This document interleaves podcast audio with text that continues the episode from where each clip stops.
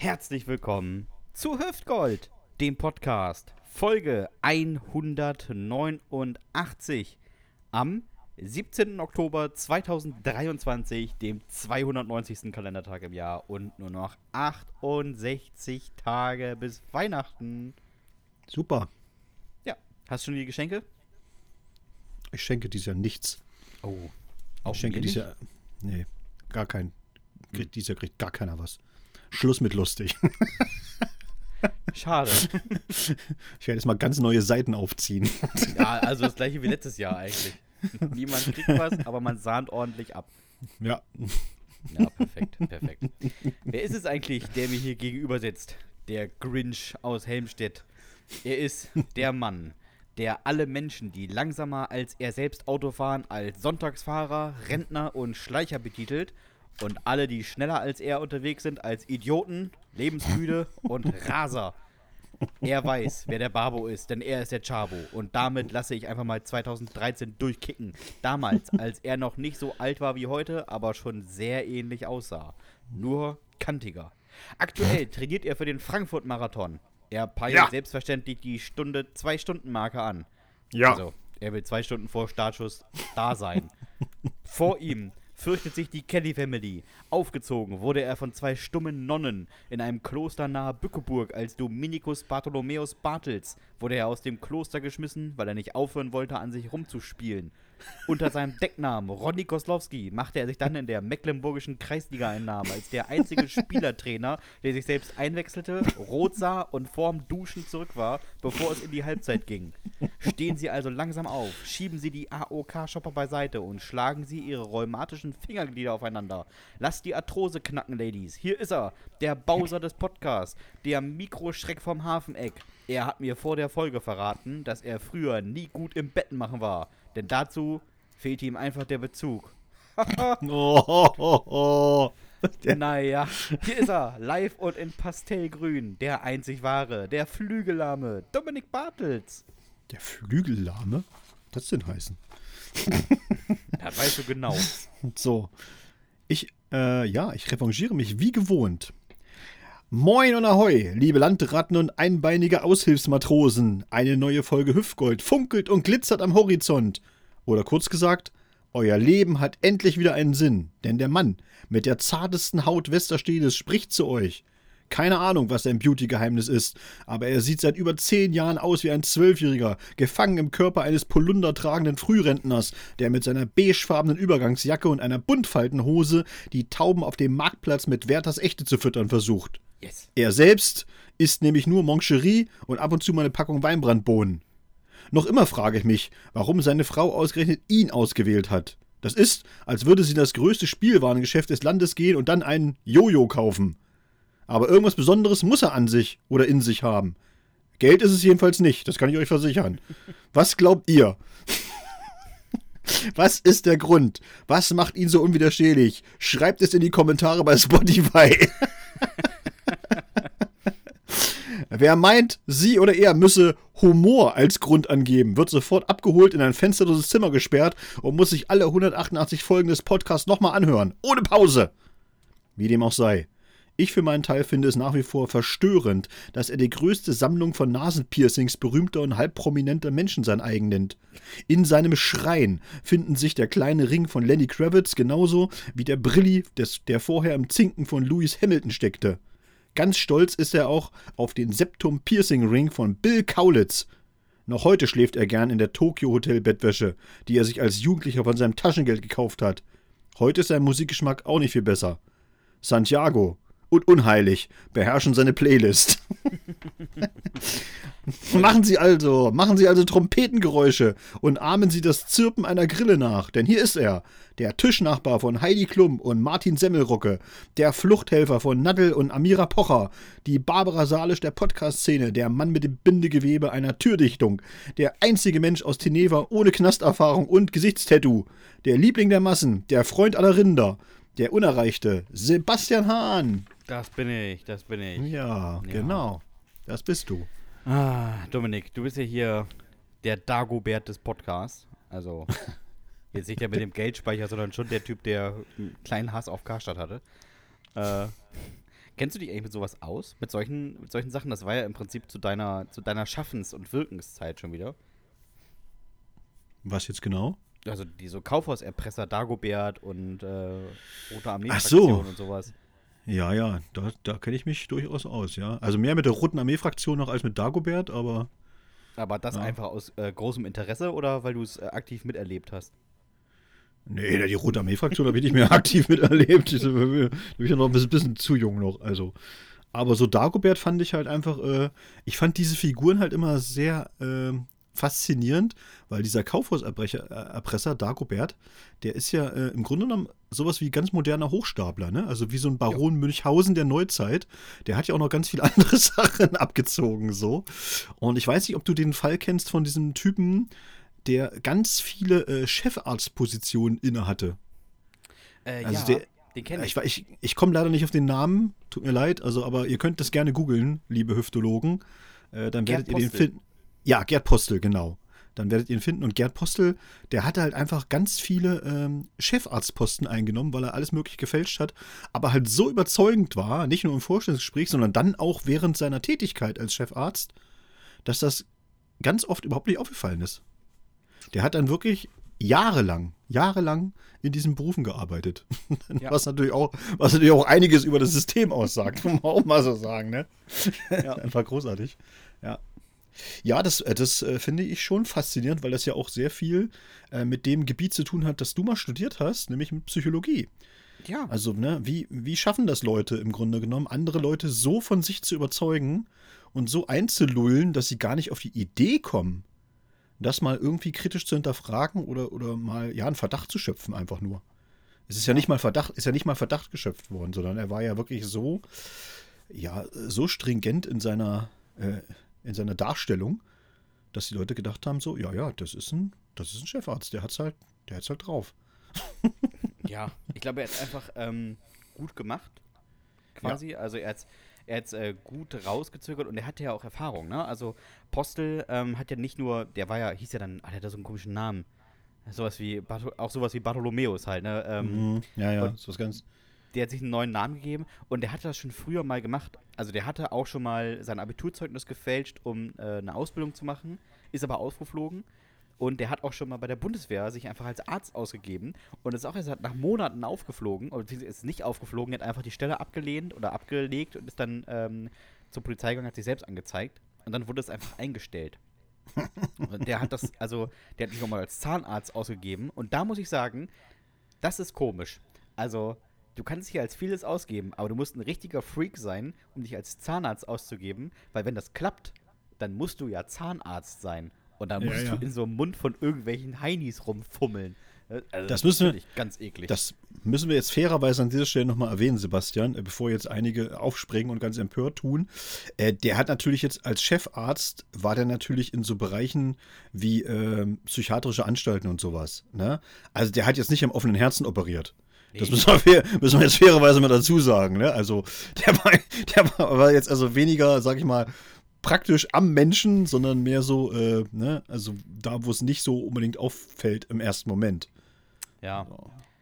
Aber der war halt, das muss man sich halt einfach mal Zunge zerlesen. Der Typ hat einfach irgendwie irgendwelche Diagnosen gestellt und hat dann auch irgendwelche Leute äh, ja behandelt. Ne? Also der, ich hatte mal ein Interview gesehen und der hat das gar nicht mal so dumm gemacht. Also, ähm, der ist Nee. zum Beispiel durch die, mit der Visite durch die Gegend gelaufen und ähm, dann hat er einfach seinen mitlaufenden Kollegen das Sprechen überlassen.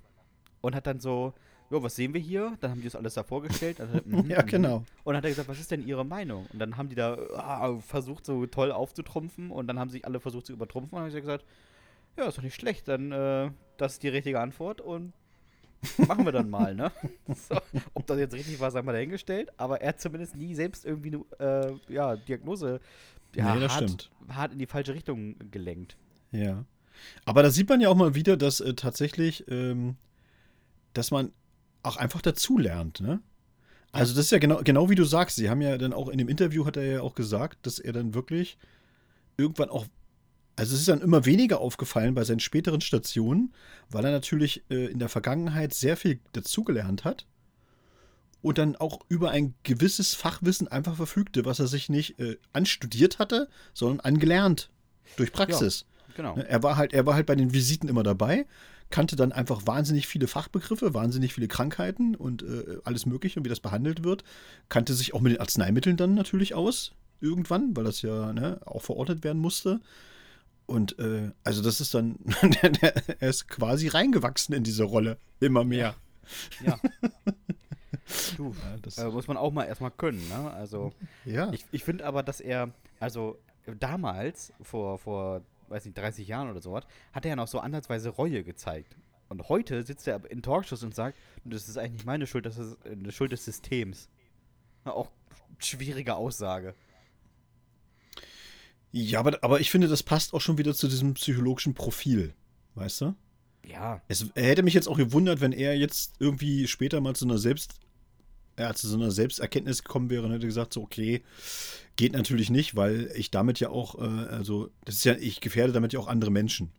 Es ist ja. Ja. nicht so, dass ich mich jetzt, sag ich mal, selbst erhöhe. Das ist ja der eine Effekt natürlich, weil wenn du bist dann einfach Chefarzt der, der psychiatrischen Klinik so und so, das ist natürlich einfach auch vom sozialen Status her einfach äh, sehr hoch. Da müssen wir ja nicht drüber diskutieren in diesem Land.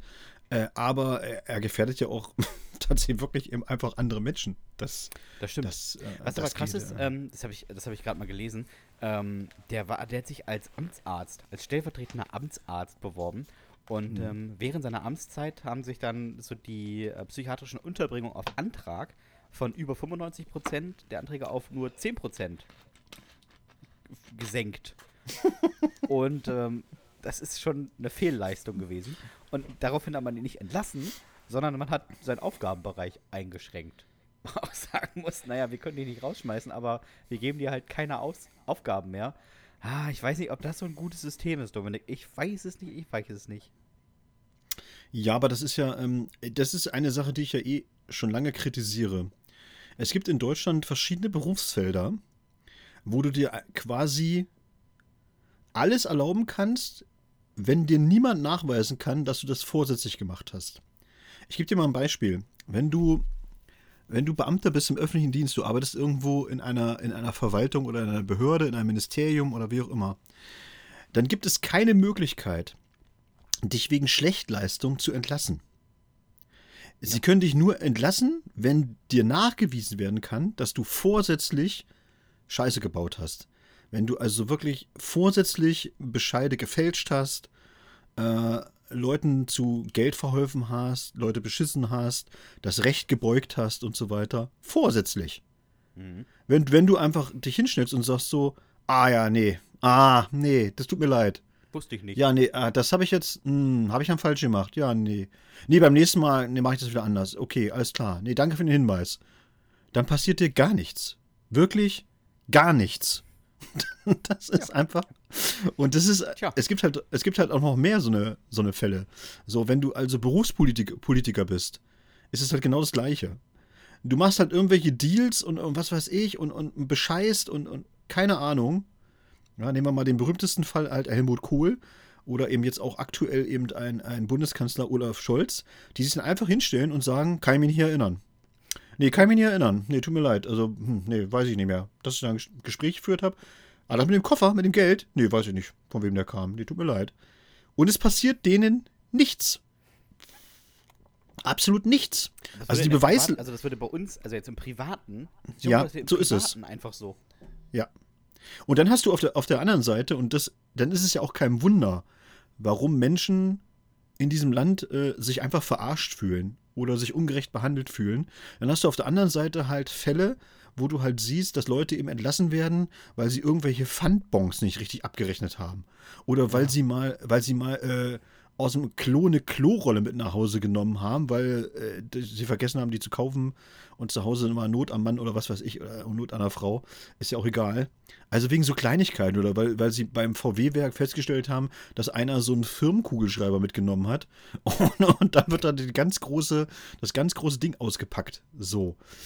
Und da muss man sich schon fragen, dass man sich sagt, so, ja, okay, der eine vergisst halt einfach mal, dass er bei Cum-Ex-Geschäften einfach irgendwelchen Millionenbeträge einer Bank in den Hintern geschaufelt hat. Und dann hast du auf der Gegenseite halt einfach so eine arme Verkäuferin mit zwei Kindern zu Hause, die vielleicht einfach mal irgendeinen scheiß Pfandbon nicht richtig eingelöst hat. Ja. Ja, äh, da kann man natürlich schon verstehen, dass Leute sagen, so, äh, es ist in diesem Land, äh, hat Justitia eben äh, schon ne, zwei Waagschalen. Muss man einfach mal so sehen, wie es ist. Und das, äh, Das stimmt. und, ja, und, und das es ist ja auch nicht wegzudiskutieren, dass Leute mit, mit viel Geld einfach äh, in viel, in ganz vielen Lebensbereichen halt anders behandelt werden, also nachweislich anders behandelt werden, als Menschen, die wenig Geld haben. Ja, ob das nun, äh, das fängt ja mal an bei der Bildungsgerechtigkeit, aber das lässt sich ja weiter fortführen, eben auch gerade bei Justizsachen. Ich meine, guck dir doch einfach mal diesen Fall damals an mit, äh, mit Uli Hoeneß, ja, das ist ein prominentes Beispiel eben, mit Steuerhinterziehung.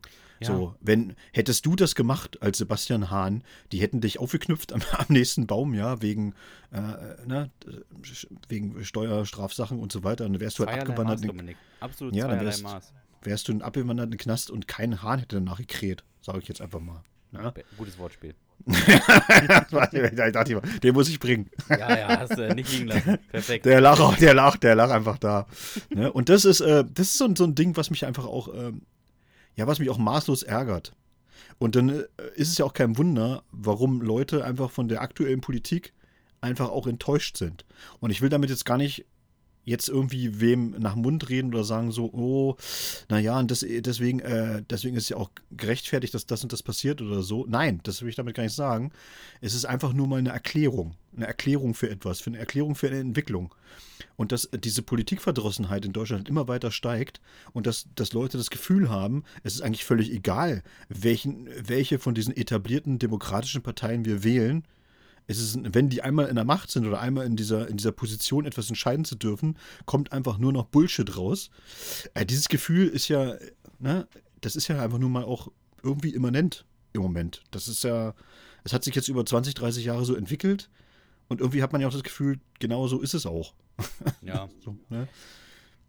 Äh, unabhängig, unabhängig davon, dass, es jetzt auch, dass die jetzt auch in einer schwierigen Lage sind und dass die Weltpolitik auch gerade alles andere als einfach ist und dass ich auch nicht in deren Haut stecken möchte, äh, gar keine Frage. Aber man hat das ja auch nicht nur in der Bundespolitik, man hat es ja in der Landespolitik genauso. Man hat es ja schon auf ganz kleiner Ebene auch in der Kommunalpolitik. Kaum gibst du diesen, diesen Leuten mal so ein bisschen Macht, dann zeigen sie halt ihr wahres Gesicht und wenn sie dann was zu entscheiden haben, kommt oftmals einfach nur Scheiße raus. weißt du, welcher So, Satz dann häufig, also mit, also mit steigender Macht, welcher Satz dann häufiger fällt, Dominik? Wissen Sie eigentlich, wer ich bin? ja, Und das, ne? ist- Egal wer du bist, ist der dümmste Satz der Welt, weil. Es nee, ist so, Zweifel ja. weiß ich es nicht. ne? Es ist aber so und da hast du recht und das hat man im beruflichen Kontext, hat man das ganz oft. Und ich glaube, wenn, also viele, viele unserer Hörerinnen und Hörer, die jetzt in so einem, ich sag mal, so im weitesten Sinne Dienstleistungssektor arbeiten und das vielleicht auch schon mehrere Jahre, die werden das mit Sicherheit kennen. Dass es halt Leute gibt, die irgendwann reinkommen und denken, aufgrund irgendeiner Position oder eines Postens, den sie bekleiden, mehr ist es ja wirklich tatsächlich nicht. Nee. Ja? Also irgendein Posten oder eine Position, die sie bekleiden, sind sie irgendwie mehr wert oder haben irgendwie mehr zu sagen oder eine größere Autorität? Und das ist, wie du schon sagst, wenn man es runterbricht, wirklich das Dümmste, was man überhaupt nur Ja. machen, machen kann. Also wenn mir, ne, das ist ja sowas von argumentationslos, dass es ja schon fast wehtut. Tja. So, ich habe jetzt eigentlich kein, richtigen, kein richtiges Argument, warum sie mir helfen sollten. Also komme ich jetzt einfach mal mit, wissen Sie eigentlich, wer vor Ihnen steht? so. Weiß ich nicht, der Sohn vom Bürgermeister, ist es völlig unklar, wer du bist. Und das ist so, ja, da hast du recht. Und ja, ich weiß nicht. Ja, vielleicht ist die, äh, ist die Menschheit auch einfach auch nicht anders. Vielleicht sind wir einfach auch so. Schlecht gewachsen. Naja, Naja, so ein bisschen obrigkeitshörig halt einfach auch. Ne? Also man hat das ja in, in vielen Ländern, dass man sich einfach fragt, warum klappt das einfach nicht? Und da denke ich auch immer so, ja, weil das einfach, äh, weil es einfach nicht funktioniert, dass Menschen mit Macht sorgfältig umgehen. Also natürlich musst Nö, du, natürlich nicht. also, also wenn du auch eine Demokratie hast, dann hast du ja trotzdem irgendwie eine parlamentarische Demokratie oder eine, eine direkte Demokratie oder wie auch immer oder so. Das heißt ja, du gibst ja trotzdem Menschen Macht. Und zwar dann irgendwie auch einigen nur, weil du kannst ja nicht jeden Einzelnen. Das ist ja, ne, Schweizer Modell, okay, aber das könntest du jetzt nicht bei jedem einzelnen Gesetz ständig machen. Das wäre ja der Wahnsinn. Und äh, dann, dann, dann merkst du halt einfach auch so, dass dieses System halt ganz oft nicht funktioniert, weißt du, weil dann einfach irgendwelche Vollhonks dann, dann da sitzen und irgendwas entscheiden und dann haben sie noch mehr Macht, irgendwas zu entscheiden und dann fangen sie halt wirklich an, völlig durchzudrehen. Boah, ich könnte mir das gar nicht vorstellen, Dominik, in einem Land zu leben, jetzt gerade vor allem, in dem man Ja. für jeden Katzenfurz einen Volksentscheid machen muss. Ja, Also und wirklich so auf wirklich auf Ebenen, wo du, wo du teilweise ja null Ahnung von hast. Also es gibt ja, Ja. schon Gründe dafür, dass es für irgendwas Expertengremien gibt. Und dann stell mal vor, wir müssten hier eine Volksabstimmung machen. Soll die A7 deutschlandweit vierspurig pro Richtung sein? hm. Da werden sich ja irgendwie die Leute im hintersten Mecklenburg und die Leute im westlichsten Niedersachsen denken, ist mir egal. Also, nö. Oder ja. Da hat, ähm, wie auch immer. Da hat übrigens ähm, Felix Lobrecht äh, in einer aktuellen Folge vom gemischten Hack äh, sehr interessante Ausführungen gemacht. Kann ich äh, empfehlen, wer das sich anhören möchte, solle dies bitte wirklich tun. Ist eine absolute Empfehlung von mir. Weil äh, der Felix nämlich nicht nur so ein Klassenclown ist, sondern der hat ja Politikwissenschaft studiert. Der weiß auch schon ganz oft, wovon er redet und hat dann äh, auch eine fundierte Meinung. Und äh, da muss ich sagen, bin ich auch wirklich mal also das erste, das erste Mal seit langem wieder bei jemandem wirklich 100 Prozent, 100 Prozent bei ihm. Und zwar hat er gesagt, das Problem, was wir in Deutschland halt haben, ist, dass die, also die Stärke der AfD, ja, die Stärke der AfD sorgt nämlich jetzt für ein Problem, was noch ganz viele Leute gar nicht äh, als solches erkannt haben. Die sind nämlich jetzt immer mit so 18, 20 Prozent oder sowas äh, in den Parlamenten drin. Und damit, und damit eine sehr, sehr starke Oppositionspartei. Nun, nun sagen aber alle anderen, Dem, also die, die demokratischen Parteien, nicht die alle anderen, sondern die demokratischen Parteien sagen, wir arbeiten mit denen nicht zusammen. Das wollen wir auch nicht. Und das ist ja auch, hört sich erstmal auch total super an, total gut an. Und du musst man aber feststellen, dass natürlich, ähm, wenn du jetzt auch in der, in der Opposition sitzt, ich sag mal, du bist jetzt einfach eine, eine schwache SPD, ja, und dann, häng, und dann lungerst du da vielleicht in der, in der, in der Opposition noch mit, mit den Linken noch rum und noch mit wem anders vielleicht. Und du sagst immer, okay, mit dieser AfD machen wir gar nichts zusammen, hundertprozentig gar nichts. Dann, dann passiert ja folgendes: die, die zwei Parteien oder drei Parteien, die dann in der Regierung sind, die haben einfach gar kein Regulativ mehr. Nö. Ne, die können einfach durchregieren, weil sie immer darauf sagen können, ja, naja, Freunde, ja, das passt euch vielleicht nicht, aber wollt ihr jetzt mit der AfD dagegen stimmen? Das wollt ihr doch wohl nicht, oder? Ja. Ihr seid- ihr seid doch wohl- kleine Misere. Genau, ihr wollt euch doch wohl nicht mit den Faschisten gemein machen. Und das konntest du immer ganz gut machen, solange diese AfD eben dann nur bei 5 oder 6 oder 7 Prozent rumbröselt, weil dann ist es wirklich eben scheißegal. Aber das ist nicht mehr so. Sie haben halt in den ganz vielen Landesparlamenten halt einfach, sind sie weit über zweistellig. Muss man einfach mal so feststellen, wie es ist. Und es wird sich wahrscheinlich, dieses ganze Dilemma wird sich noch verschärfen. Und du musst irgendwie versuchen, und da hat Felix nämlich auch recht, du musst irgendwie versuchen, einen anderen Weg zu finden, weil der funktioniert so definitiv nicht. Weil wenn du das nämlich machst, hast du keine parlamentarische Demokratie mehr, denn sie lebt ja gerade davon, dass die Opposition als Regulativ in die Regierungsarbeit eingreift dass eben diese Regierung nicht einfach so durchregieren kann und immer sagen kann, ja, nee, äh, wenn, ihr, wenn ihr jetzt dagegen stimmt, da wisst ihr aber schon, ne? So. Und das, äh, das kann ja so nicht funktionieren. Und äh, ich finde auch so, dass das hat dann auch nochmal gesagt, so, es ist alles schön und gut, dass wir immer auf die Gefahren hinweisen und machen und tun und so weiter und, und bla bla bla, aber es verfängt ja jetzt auch nicht mehr diese mehr von den alten, von den alten äh, weißen Ossis, Opa, die jetzt die AfD wählen, so, weißt du? So, das sind, äh, in Hessen sind es halt einfach auch mal 18 Prozent. Und das sind jetzt nicht eben alles alte weiße Ossi-Opas, sondern das müssen ja irgendwie auch andere Leute sein. Und wenn man sich mal diese Wa- Wahlbewegung halt anguckt, sind es auch sehr viele junge Leute, die die AfD gewählt haben. Und, äh, und Felix hat noch so ein anderes Ding gesagt, was ich auch sehr interessant fand und ähm, wo ich auch 100% bei ihm bin. Man muss auch mal sagen, dass die etablierten demokratischen Parteien im Moment auf bestimmte, auf bestimmte gesellschaftliche Entwicklungen keine Antwort finden oder keine Antwort finden Scheißen. oder keine Antwort finden wollen. Und das ist sehr, sehr gefährlich. Also du kannst natürlich, auch wenn es ein unangenehmes Thema ist, aber du kannst unangenehme Themen nicht einfach wegschweigen. Und das machen sie halt einfach, weißt du? Es geht halt so, äh, ich sag mal so, Migration, Klimawandel und was da nicht alles noch dazugehört. So, da gibt es ganz, ganz viele äh, Themen, wo man sagen muss, Infrastruktur und so weiter, ja. Wo, und Wohnraum, alles solche Sachen, wo du das Gefühl hast, so, ja, aber ey, da passiert aber auch gar nichts. Also das ist jetzt irgendwie, ihr habt ja gar kein Konzept. Ihr sagt einfach, uns fehlen 400.000 Wohnungen, aber wie ihr die bauen wollt, wisst ihr auch nicht. Ihr sagt dann einfach nur so, ja, naja, im Moment halt hohe Baukosten, ne? Und, und Zinsen sind auch hoch und mh, da finde ich auch keine Handwerker mehr und Fachkräftemangel und mh, müssen wir mal gucken, so, ne? Das ist ja, das ist ja kein, das ist ja nichts, womit du Leute irgendwie abholen kannst, ne? Weißt du, was ich meine? So, das Ja, ist ja, so, ja, ich weiß schon, was du meinst. wo, wo, wo du denkst so, das ist ja kein, also davon wird es ja nicht besser. Ihr müsst ja jetzt irgendwie uns mal sagen, was habt ihr für Konzepte, was habt ihr für Ideen? Dafür, das ist ja euer Beruf. Ihr könnt jetzt auch nicht sagen, so, ja, weiß ich auch nicht.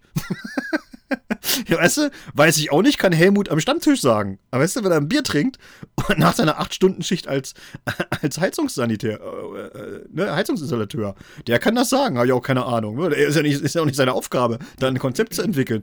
Aber von so, von so, einem, von so einem Ministerium, wo einfach äh, zig Experten und Fachleute arbeiten und so, ganz ehrlich, Sebastian, da erwarte ich das einfach, dass die für so bestimmte Themen auch einfach Ideen entwickeln und Konzepte. Und das tun sie halt einfach im Moment nicht. Es wirkt so ein bisschen äh, falsch, fehl oder null beraten. Also als, als würde man, als würde man in jede Pressekonferenz und in jede, in jedes Interview reingehen, ohne, also gänzlich ohne Vorbereitung.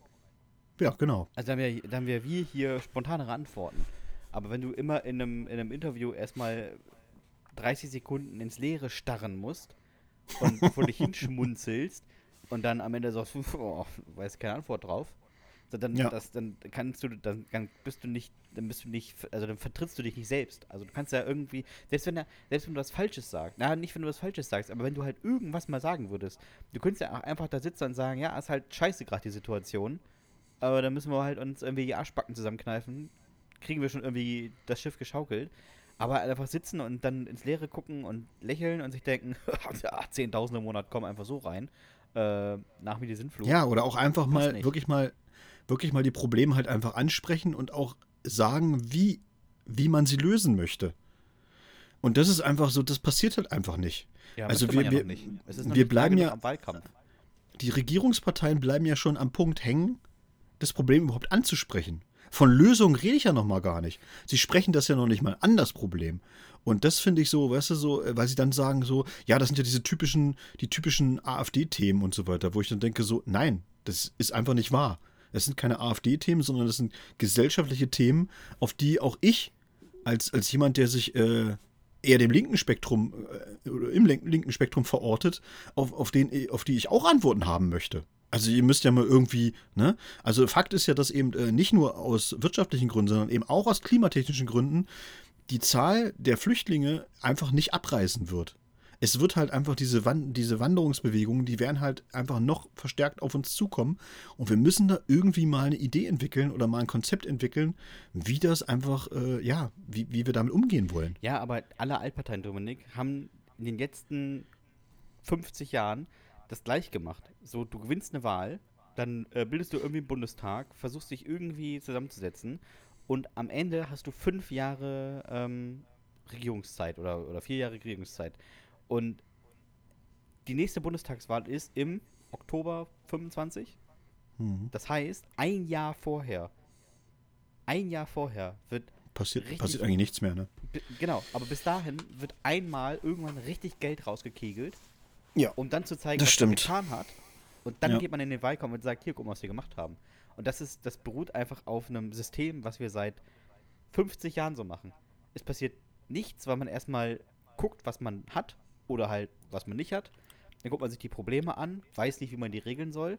Dann merkt man, oh shit, da kommt ja wieder ein Wahlkampf. Und kurz vorm Wahlkampf ballert man alles raus, was man hat, um im Parlament zu bleiben. Nicht um im Parlament reinzukommen, sondern weil man ja schon drin ist, sondern man will einfach drinne bleiben und ballert nochmal alles raus. Und das ist aber wirklich, das ist immer so gewesen. Das einzige Mal, dass es Ja. nicht so war, war es irgendwie bei der Vertrauensfrage. da hat er sich einfach verzockt. Da hat der Schröder Ja. die Eier auf den Tisch gepackt und alle haben gesagt, nö, die gefallen uns nicht. Weg war Ja, er. Das stimmt. Aber jedes stimmt. Mal vorher war es genau so. Vor dem Wahlkampf wird richtig was in die Hand genommen, da wird richtig was verändert, da werden Gesetze durchgewunken, da wird, äh, weiß nicht, das Bürgergeld wird nochmal erhöht und irgendwas wird, irgendwelche Steuern werden gesenkt, aber zumindest nur bis, zum, bis zur Wahl, äh, bis, bis zur nächsten Wahl. Ja, und dann? Da hast du den gleichen Sumpf wie vor drei Jahren.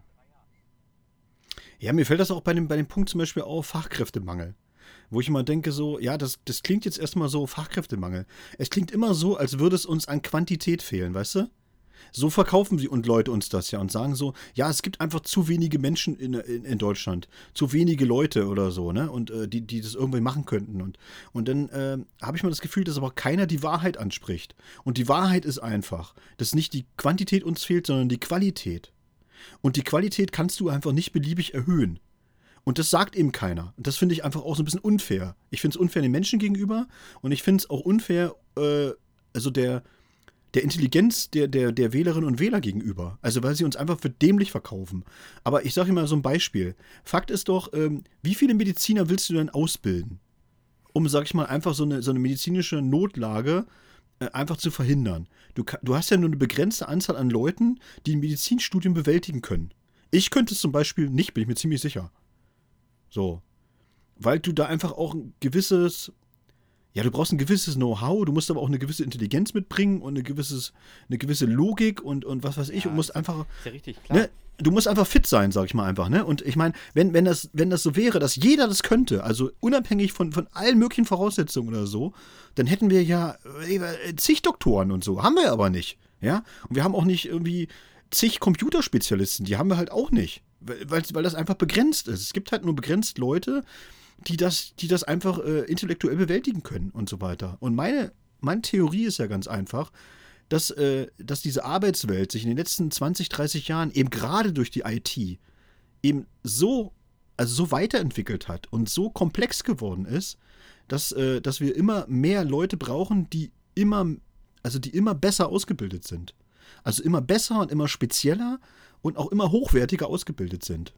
Und das kannst du aber, sag ich mal, mit den zur Verfügung stehenden Leuten eben auch nur bis zu einem gewissen Grade machen. Und dann äh, geht es halt einfach nicht mehr. Ja, das ist doch wie wenn du in der Schule sitzt. Es ist doch, wenn, wenn du Noten verteilst, dann siehst du halt, es gibt einfach so und so viel sehr gute Schüler, es gibt so und so viele gute Schüler. Dann gibt es Schüler, die, die kämpfen halt immer so, um im Strich zu bleiben und du hast auch noch ein paar, die hinten runterfallen. So, okay, ne? So, das ist klar. Aber wie viele sehr gute Schüler hast du denn in jedem Jahrgang? Wie viele Leute hast du denn, die ein 1er Abitur machen? Oder ein 1,5er Abitur oder so? Immer weniger, das ist, Dominik, immer Genau, es ist, es, ist halt einfach begrenzt, ne? Und es, das, äh, das ist jetzt gar nichts gegen, gegen die gegen Leute gerichtet oder so, sondern das war halt schon immer so. Das war schon immer so. Nicht, das war noch nie anders. In, in der ganzen Menschheitsgeschichte noch nicht. Und ich bin, ich bin ja der Meinung, dass eben einfach so diese Leute, die halt besonders herausragend sind oder so, das ist einfach so eine Ressource, die endlich ist und die jetzt auch so in so einem globalen Wettkampf einfach als, äh, ja, als, als, als so, eine, so eine ganz wertvolle Ressource angesehen werden müssen, wie Gas, Öl, keine Ahnung, Gold und, und seltene Erden oder was weiß ich oder so. Also wir finden uns dann auch irgendwann, irgendwann auch in so einem internationalen Wettkampf um diese Köpfe. Und das passiert ja auch schon. Und es ist doch auch einfach albern zu sagen, wir müssen jetzt mal irgendwie, keine Ahnung, äh, 500.000 Menschen irgendwie aus Afrika, Asien und Südamerika herholen, weil wir einfach zu wenig Fachkräfte haben. Ja, aber Also, also, das- einfach das bringt uns ja jetzt auch erstmal nicht weiter, ne? Attraktiv. Deutschland ist einfach null attraktiv Ja, dafür. das kommt auch noch mit dazu, Wenn ich ne? irgendwie Also- Arzt wäre, der irgendwie in, was weiß ich was, hinter Pomukale wohnt, dann würde ich doch nicht da sitzen und sagen, oh, es wäre aber geil, wenn ich in, weiß ich nicht, in Gotha sitzen würde und da irgendwie an einem Krankenhaus irgendeiner Erna neue Hüfte reinschrauben würde. Ja, klar, finanziell lohnt es sich wahrscheinlich, in Deutschland Arzt zu sein, aber der Weg, hier Arzt zu werden, ist unfassbar steinig. Du So ist es. Wirklich, du kannst ja selbst in, was weiß ich, Bulgarien studiert haben. Ja, dann wird deine Approbation hier erstmal auf Herz und Nieren geprüft. Da wohnst So du hier erstmal ein Jahr, bis überhaupt angefangen werden kann, dass du hier mal arbeitest. Und dann sagen Genau. alle, naja, aber du bist ja auch nur Arzt aus Bulgarien, ne? Da verdienst du ja nicht so viel wie ein Arzt, der in Tübingen sein Medizinstudium gemacht hat. Ja, fuck it, aber vielleicht ist Tübingen einfach immer noch auf dem gleichen Stand wie vor 20 Jahren und Bulgarien ist einfach 10 Jahre voraus. Weil in Deutschland einfach das System super langsam ist. Sie hat eine sehr genaue Mühle, eine sehr gute Mühle, aber sie malt halt sehr, sehr langsam. In Ja, und sie ist auch- Bereichen. In Sie ist auch einfach viel zu komplex. Das ist auch das Problem. ja, Guck dir doch mal an. Ja Uns fehlen. Universitäten, digitaler Ausbau, ähm, Ja. Elektromobilität. Deutschland ist einfach super langsam. Dieses, das, was uns in der Welt auszeichnet, dieses ganz genaue, ganz korrekte, ja, das fällt uns dummerweise auch einfach auf die Füße. Ja, und ich habe auch manchmal bei manchen Berufen auch einfach das Gefühl, so da wird über ganz viele Sachen diskutiert, aber man geht eigentlich an die ein, eine einzige oder an die, an die ur ursächliche Sache geht man gar nicht ran. Nehmen wir mal zwei Beispiele. Einfach mal Erzieherin, wo du sagst, warum haben wir denn so wenig Erzieherin? Ist dieser Beruf so unattraktiv? Was ist denn damit oder so? Da gibt es zwei Sachen, die einfach, ne? Ist ja nicht so, dass wir sagen, ja, der Betreuungsschlüssel, das ist, die Leute sind einfach zu sehr belastet und so weiter. Wir müssten halt mehr Erzieherin haben. Ja, wir haben aber nicht mehr Erzieherin. Ja, also das, diese, also an dieser, an dieser Wirkung rumzuschrauben, bringt jetzt erstmal überhaupt nichts, bringt auch den Leuten, die jetzt im Beruf stehen, bringt das überhaupt nichts, weil es einfach niemand da ist. Es ist niemand da. Es liegt einfach nicht daran, dass der Betreuungsschlüssel noch niedriger ist. Wenn du ihn noch niedriger setzt, hast du noch weniger Leute. Also dann fehlen dir noch mehr Leute, weil du die Stellen gar nicht besetzen kannst. Und du kannst sie aus einem einzigen Grund nicht besetzen. Erstmal ist dieser, dieser Beruf meiner Meinung nach für das, was die Leute leisten, viel, viel zu schlecht bezahlt. Ja. Und der zweite Grund ist, es kann noch es kann doch fucking nochmal nicht normal sein, dass du, wenn du Erzieherin werden willst, deine Ausbildung selber bezahlen musst. Ja. Also, was ist denn das für ein Schwachsinn? Das muss man sich mal vorstellen. Das gibt's doch, das gibt's doch nirgendwo. Ja, für jeden anderen beschissenen Scheißberuf, den du machst, kriegst du einfach die Kohle hinter gebraten. Du, bezahlst deine ne? Ausbildung selbst und danach wirst du auch noch beschissen bezahlt. So, ja, genau das, das ist es. Und das ist ja bei, bei Physik. Ja, das ist bei Physiotherapeuten ja genau das gleiche im Grunde genommen, ja. Also es gibt, es gibt also, es gibt wirklich Ausbildungsberufe, wo du dein Geld hintragen musst, um diesen Beruf ausüben zu dürfen. Ein Beruf, den, den aber komischerweise, wo, wo die gesamte Gesellschaft sagt, ja, die fehlen uns aber an allen Ecken und Enden. Ich krieg ja gar keine Krankengymnastiktermine. Ja, die kriegst du nicht, weil irgendwelche Hoshis dafür bezahlen müssen, dass sie dir überhaupt deine, an deine Muskeln rumschrauben dürfen. Ja. Und der zweite, die zweite Berufsgruppe, wo es mich wirklich richtig aufregt, ist bei Lehrkräften, bei Lehrern, bei Lehrerinnen und Lehrern. Da wird dann immer gesagt, so, ja, na, wir müssen mal gucken, dass die eben äh, besser bezahlt werden, das mit, mit dem Urlaub und keine Ahnung oder so. Wo ich denke so, Alter, das ist nicht das Problem. Das Problem ist einfach, dass diese Leute studieren, die studieren auf Lehramt und gehen dann gehen dann in ein Referendariat, ein Referendariat, was eigentlich nichts anderes ist, als einmal gebrochen werden, wie bei der Armee, dass ja. du einfach unten liegst, weißt du, und der letzte Arsch bist im Grunde genommen, ja, und dich da krummbuckeln musst und, und dich selbst verleugnen musst, damit du dann irgendwann mal äh, Kinder unterrichten darfst. Und zwar wirst du gebrochen von irgendwelchen Vollidioten, die selbst überhaupt nicht vor der Klasse stehen. Das sind ja nur irgendwelche Hoshis, die gesagt haben, so, nee, den, den normalen Unterricht mache ich nicht mehr. Ich gehe jetzt in die Lehrerausbildung, ist ja viel angenehmer für mich. Und da bin ich, da spiele ich dann das richtig das große Arschloch und lass die alle antanzen und mach die alle fertig. Und das ist jetzt mein geiler Beruf und so weiter. Das ist im Grunde genommen, sind Lehrerausbilder, sind für mich also 90 Prozent einfach nur voll, vollkommen sinnbefreite Sadisten. Ja, die, die haben ja, einfach nicht verstanden, worum es geht. So ist es ne? nämlich. So die haben es nicht verstanden. Ich, ich erzähle dir aus einem, ich sag mal, äh, erweiterten sagen wir mal, im Bekanntenkreis eine Geschichte. Im Referendariat gibt es von vielen Studienseminaren Vorschriften, wie eine Stunde abzuhalten ist. So, diese Stunde muss nach immer, also Unterrichtsstunden müssen immer nach demselben Schema ablaufen. Eine, eine, sagen wir mal, Geschichtsstunde eröffnet mit einer Frage oder mit einer Aussage, die an die Tafel geschrieben wird. Daraus wird eine Frage formuliert, die wird mit Quellen belegt oder kontrolliert und am Ende wird sie diskutiert und die Schüler kommen selbst zu dem Ergebnis, dass diese Frage so und so beantwortet werden können und bilden sich daraus eine Meinung und gegebenenfalls wird sie vom Lehrer oder der Lehrerin bestätigt oder äh, abgeschmettert, was weiß ich. So, das ist so der, die Traumvorstellung der Seminare. A, muss man sagen, ja, das funktioniert mit einer Oberstufenklasse, vielleicht einer 10. Klasse und vielleicht auch noch einer sehr guten 9. Klasse. Aber alles darunter wird das schon wirklich knapp, wenn du irgendwie mit einer 6. Klasse über, weiß ich nicht, Luther sprichst oder sowas, da wirst du am Anfang der Stunde nicht die Frage formulieren, war Luther Antisemit? So, das wird einfach nicht funktionieren. Aber diese, diese ganzen Studienseminare erwarten, dass du das tust. Und wenn es nicht klappt, dann hast du als Lehrer versagt. Guckst du dir ja. aber von diesen Seminar-Hoshis, die irgendwo da in der Lehrerbildung rumfotzen, guckst du dir da den Unterricht an und das funktioniert nicht. Weißt du, was du zu hören kriegst, Dominik? Ja, das ist halt auch der Alltag. Ja, aber du bewertest mich nach diesem Standard und wenn er bei dir nicht funktioniert, dann ist es okay. Mit der Begründung, ja, ich bin halt schon ausgebildet. Pech gehabt, du Vogel. Das ist hm. doch, das funktioniert doch nicht. Das sind genau solche, die gleichen Spinner, die abseits von der Lehrerausbildung in jedem Ausbildungsbetrieb da kannst du mir sagen, was du willst. Es gibt in keinem Ausbildungsbetrieb in, äh, in Deutschland, der nicht mehr als, sagen wir mal, 50 Angestellte hat gibt es nicht diesen Einspacken, der irgendwelche Auszubildenden behandelt wie moderne Sklaven, die die ersten Ja. drei Monate in ihrer Ausbildung maximal Kaffee kochen und kopieren dürfen, dann in die Berufsschule gehen und da sitzen wie die letzten Vollidioten, weil sie einfach in der Berufsschule nicht erzählen können, was dieser Ausbildungsberuf eigentlich ist, weil sie in den letzten drei Monaten Kaffee gekocht und kopiert haben. Weißt du, Ja. solche Sadisten sollten einfach von der Ausbildung von Menschen gänzlich entfernt werden. Die dürfen meinetwegen den ganzen Tag im Keller sitzen und sich selbst den Arsch kopieren und dafür auch nur einen Bruchteil ihres Lohns bekommen. Ich verstehe nicht, warum das System darauf aufbaut, dass solche Menschen überhaupt etwas zu sagen haben. Warum kontrolliert die keiner? Also du bist in einer bestimmten Position und wirst nie wieder kontrolliert. Und das Problem ist ja, also ich stimme ich dir tausendprozentig zu, genauso ist es.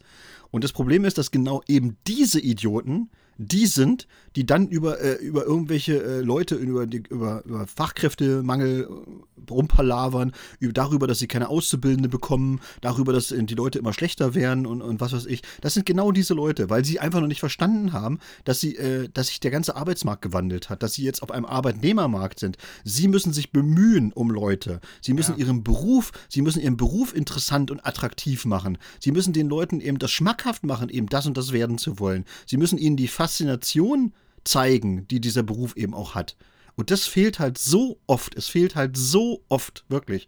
Und ich erinnere mich noch genau, wo ich angefangen habe in, in, im Beruf oder so, weil das war genauso, wie du sagst. Am Anfang hast du da gesessen, wie eine Rolle Falschgeld im Grunde genommen. Ja, das Einzige, was du machen durftest, irgendwie mal, mal kopieren oder irgendwas lesen und keine Ahnung, wo du sagst, was, was soll ich hier? Das soll ich jetzt acht Stunden lang machen? Also, was, was ist das für ein, was ist das eigentlich für ein Quatsch? Ja.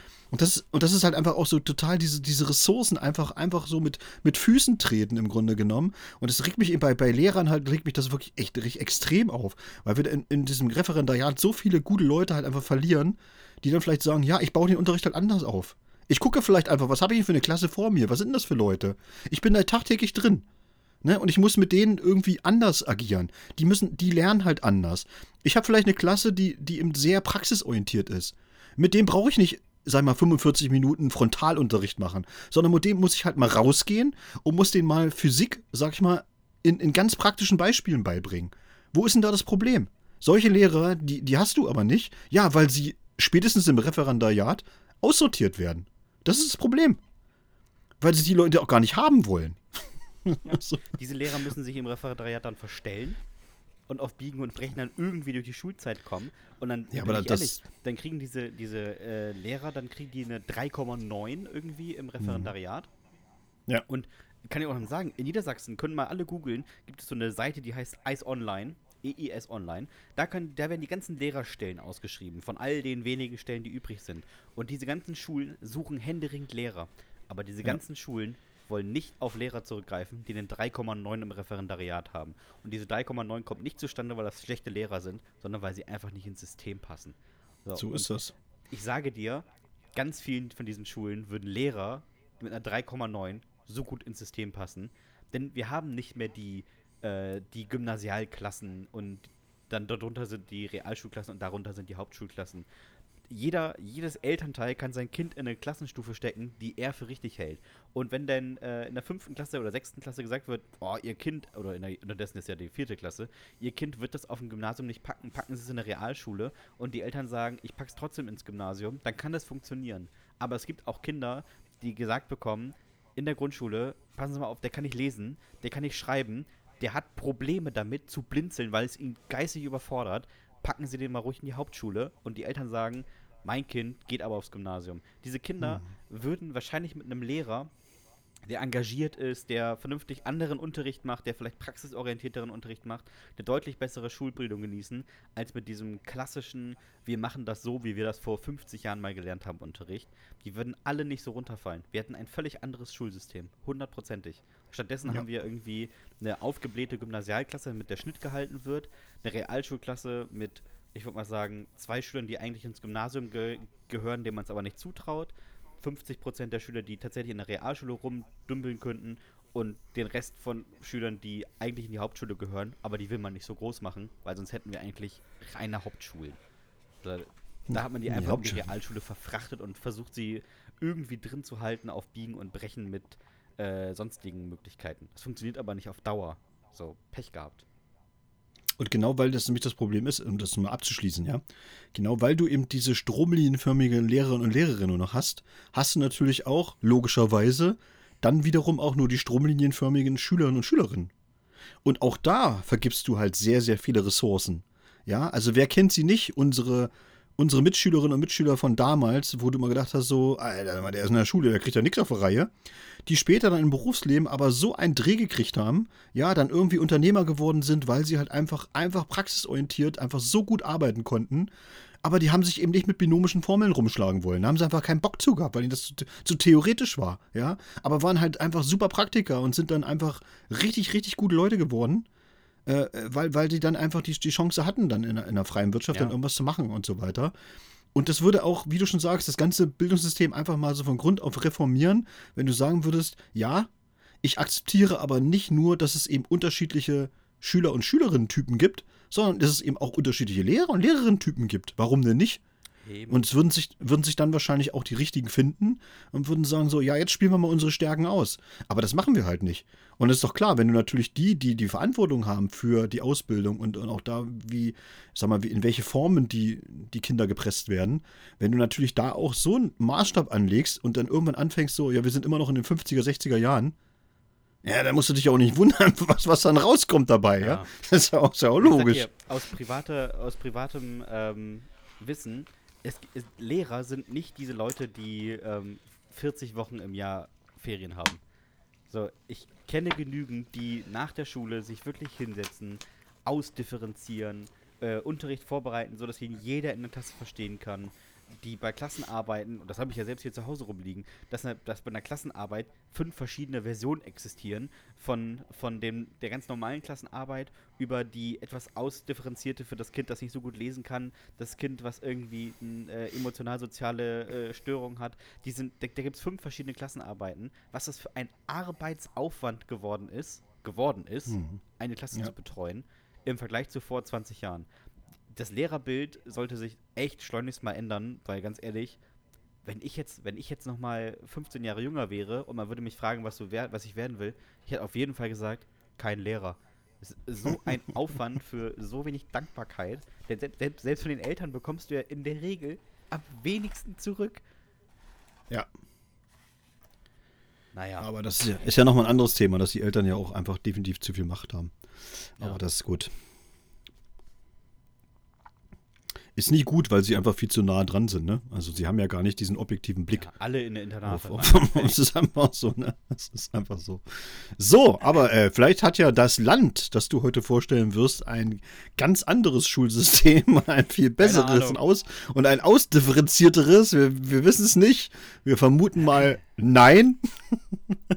Aber Leute, wir haben ja auch einen Bildungsauftrag hier bei uns im Podcast und äh, viele freuen sich darauf drauf. Ich habe jetzt mittlerweile doch sehr viele Rückmeldungen bekommen, nachdem ich mich mal ein bisschen beschwert habe, dass es doch äh, viele gibt, die sich auf diese Kategorie freuen und sie auch sehr wertzuschätzen wissen. Äh, deshalb freue ich mich auch heute wieder über unsere Kategorie Erdkunde für Dullis. Und diese Woche ist dran der fabelhafte Sebastian Hahn, der uns ein Land vorstellen wird, von dem ich ganz wenig bis nichts weiß. Ja, gut, das äh, sind jetzt erstmal viele Länder, aber fangen wir mit diesem mal an. Der Oman, liebe Freunde des spackgewickelten Umhangs, ist ein Land in Vorderasien auf der arabischen Halbinsel, das fast, ja, fast so groß ist wie Deutschland. Nur ohne Schleswig-Holstein. Also, würde oh. ich sagen, hat man jetzt auch nicht auf den schlechtesten Teil verzichtet. Hauptstadt unseres dieswöchigen Sultanats ist Maskat, eine Stadt mit über 600.000 Einwohnern nahe Agrabah. Nee, Spaß. Das ist die Stadt bei Aladdin. Maskat liegt in der Nähe von Nischt. Denn im Oman gibt es nix. Zur Erquickung kann man trotzdem sagen, dass nach all den Loser-Ländern der letzten Wochen die Omani in dem Land mit der niedrigsten Sterberate weltweit leben. Das Jawohl. liegt an einem verhältnismäßig ordentlichen Gesundheitssystem mit ca. 22 Ärzten pro 10.000 Einwohnern und vor allem an einem Wohlstand. Ja, das ist voll das gut verteilte Ding im Oman. Es gibt sehr, sehr wenig arme, aber sehr, sehr viele reiche Menschen. So viele, dass man mit einer Mille auf dem Konto quasi ein armer Schlucker ist. Und woher kommt der Wohlstand? Ganz klar, Öl, aber das sind nur etwa 80% der Staatseinnahmen. Die restlichen 20% machen einen zum größten Exporteur der Welt von Weihrauch. ja, neben Myrrhe und Gold schon zu Good Old Jesus Zeiten das absolute Loser-Geschenk. Ja, toll. Das Zeug ist entzündungshemmend, aber was soll denn Baby Jesus mit Entzündungshemmer? Wie wär's mit Spielzeug, Kleidung oder einem Vater, der für einen da ist? Aber nein, Weihrauch. Sorry, verrannt. Zurück zum Oman. Der Oman ist für die Einwohner Dubais so etwas wie für die Deutschen Mallorca. Man schickt die Assis zum Urlaub machen hin, damit sie auf der örtlichen Kirmes die 14-Jährigen am Autoscooter in Ruhe lassen und sich außerhalb der Ruf- und Hörweite der eigenen Ehefrau abschießen. Unlängst machte dort Deutschlands größte Prominente Urlaub. Anna Maria Fercici, besser bekannt als Achtfachmutter und Ehefrau von Bushido. Man kann ohne Probleme sagen, dass sie die Kluge in der Beziehung der beiden ist, fragt sich also, warum nicht er dort im Urlaub war. Ach ja, Prozesse gegen Familienclan, Rapkarriere, Podcast standen Herrn Gangsterrapper einfach im Weg. Schade, vielleicht nächstes Jahr.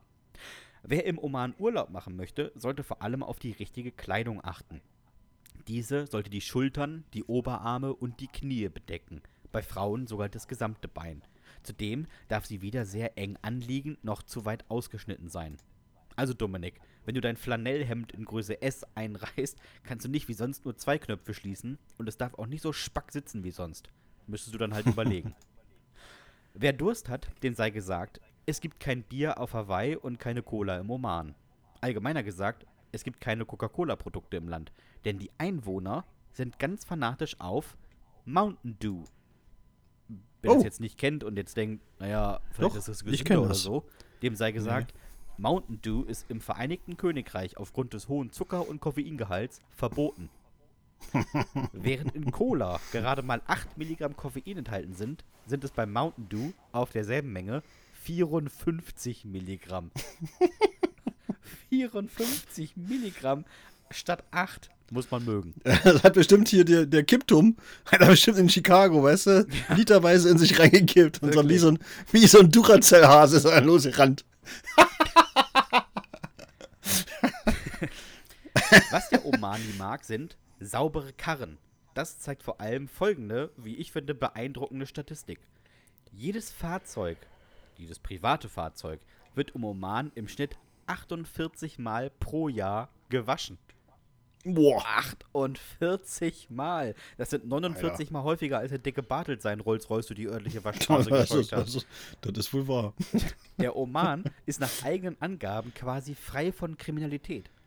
Während in fast allen Ländern die Einbruchsstatistik auf Fälle pro 100.000 Einwohner gerechnet wird, kann man das im Oman ganz gut mit absoluten Zahlen. Und warum? Naja, es gab keine im vergangenen Jahr. Und im Jahr davor auch nicht. Und davor auch nicht. Jetzt meint die Statistik wäre falsch, aber dem ist nicht so. Sogar Morde sind fast nicht vorhanden. Was stattfindet, ist Taschendiebstahl. Meist auf Märkten. Und hier die Besonderheit. 98% der Diebstähle werden dort an Touristen begangen. Und vor allem von Touristen. Naja, was sollen die Millionäre untereinander auch klauen? Und warum irgendwo einbrechen? Die teuren Häuser haben meterhohe Mauern, sind gut bewacht und beinahe wie Festungen aufgebaut. Die Wohnungen verfügen über bessere Sicherheitsmaßnahmen als die meisten deutschen Gefängnisse und sind auch deutlich besser ausgestattet. Der Oman hat einen großen Vorteil gegenüber Deutschland. Man kann nie den Anschlusszug verpassen. Das liegt hauptsächlich daran, dass der Oman eines von nur 26 Ländern der Welt ist, das keine Zugstrecke besitzt. Keinen einzigen Meter Schiene. Ja klar, wohin sollte man die auch verlegen? Von Maskat in die Wüste oder einmal quer durch die Wüste? Muss man dann immer einen mit dem Besen vorschicken, der den Sand von der Strecke fegt? Ich glaube nicht. Dann nimmst du lieber das frisch gewaschene Auto. Und auch da macht sich der Oman sympathisch. Denn es ist verboten zu hupen. Und nur so hält der Land den Titel des leisesten Landes der Welt. Oh, das macht sie sympathisch, das Ja. stimmt. Offiziell ist es Oman, im Oman genauso laut wie in einem deutschen Mischwald. Respekt. Da lässt es sich aushalten. Sportlich läuft es dafür mal so richtig kacke. Keine einzige olympische Medaille, keine Rekorde gebrochen. Der Stabhochsprungrekord des Landes liegt bei 4,30 Meter. Mittelmaß. Vielleicht hatte man vorher einfach zu wenig Weihrauch genommen oder Mountain Dew getrunken. Nächstes Mal dann halt. Also kommen wir langsam mal zum Ende. Denn seien wir ehrlich, Mehr habe ich über Oman auch einfach nicht erfahren. Sattelt die Dromedare und haltet euch fest, denn hier ist das dieswöchige landestypische Sprichwort, das da lautet: Der Sand der Zeit vergraut die Frau. Das, kann ja, das passt wirklich sehr gut zum Oman, ne? Wo ja überall nur Wüste ist, ja. Absolut, Dominik. Ist ja Absolut. absolut schön. Ach Mensch, ja. Na, das ist ja. Hm. Schön. Das ist ja. Hm, ja. Würde ich auch nicht hinwollen. Naja, nö. obwohl, schön leise. Immerhin. Aber dann vielleicht doch lieber den deutschen Mischwald. Ja, je nachdem welcher. So, lieber Sebastian, Anja hat uns eine Nachricht geschrieben und ich möchte sie gerne vorlesen. Bitte. Hallo ihr beiden, ich hätte eine Idee für eine Top 5, naja, die wahrscheinlich auch eine Top 10 ist. Sagt mir doch mal die fünf Vorteile eines Dorfes gegenüber der Stadt und zeitgleich die fünf Vorteile der Stadt gegenüber dem Dorf. Ja. Das finde ich ja mal wirklich mal richtig gut. Willst du mit dem äh, Stadtvorteilen gegenüber dem Dorf anfangen oder dem Dorf gegenüber der Stadt? Das ist mir eigentlich egal. Wie möchtest du? Stadt? Wollen wir Stadt Wollen wir anfangen? mit Stadt anfangen? Soll Gut. Ich, soll ich beginnen? Willst du beginnen? Ja, beginn du ruhig. Äh, mein Platz 5 ist ÖPNV. Ja, habe ich so ähnlich auch. Platz 5 ist bei mir kurze Wege. Ja. Also könnte man in eins packen, ne? Also Ja, ist schon, ist schon ein Vorteil, ne? Also öffentlicher Personennahverkehr definitiv. und ku- kurze Wege ist schon super. ja, definitiv. Äh, Platz 4 habe ich Rapmusik. Hab ich, äh, ich auch wieder so ähnlich, nur ein bisschen breiter aufgestellt. Mehr Kulturangebote. Tatsächlich ist es einfach Ja. komplett gleich. Ja. Ja. Ähm, Also mehr Kulturangebote oder sagen wir mal so, äh, mehr gute Kulturangebote. ja, das stimmt auch wieder. äh, mein Platz 3 ist die Privatsphäre.